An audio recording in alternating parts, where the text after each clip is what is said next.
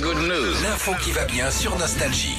Oui, Alors, Sandy. oui, on va parler arrêtés municipaux ce matin, Philippe, si ça t'intéresse un petit peu. Alors souvent. Non, mais j'écoute quand même. Bon, bah merci beaucoup. Euh, souvent, les mairies en prennent euh, bah, pour de bonnes raisons, mais c'est parfois juste aussi pour rigoler qu'ils en prennent. Alors, c'est pour Mhm. ça qu'il existe maintenant le concours des arrêtés municipaux rigolos.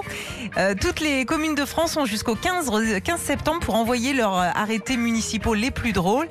Et euh, bah, il y aura tout un jury présidé par le maire du Havre, ancien Premier ministre d'Édouard Philippe, qui va choisir le grand gagnant. Alors, Alors, Ouais, j'ai déjà les premiers participants. La commune de Briolet, c'est en Maine-et-Loire, a eu la solution pour ne plus avoir de moustiques. En fait, la mairie a déposé un arrêté municipal pour tout simplement les interdire.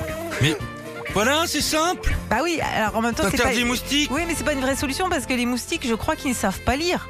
Donc ils sont pas au courant en fait. Oh, les moustiques, les nouveaux, là, ils Ouais. savent faire plein de choses. hein. Ah ouais J'ai vu un gars, il buvait du raid. Carrément.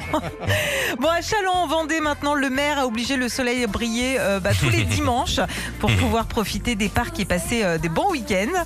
Euh, toujours en Vendée, à Essar, en Bocage, il y a un arrêté qui oblige les habitants à être heureux et surtout sourire. Ah, c'est bien, c'est les messages positifs. Faut pas que tu y ailles, toi, par contre. hein. Ok, très bien. Euh, Bam, une farine, c'est lundi, vas-y, prends ça dans la tronche, c'est gratos.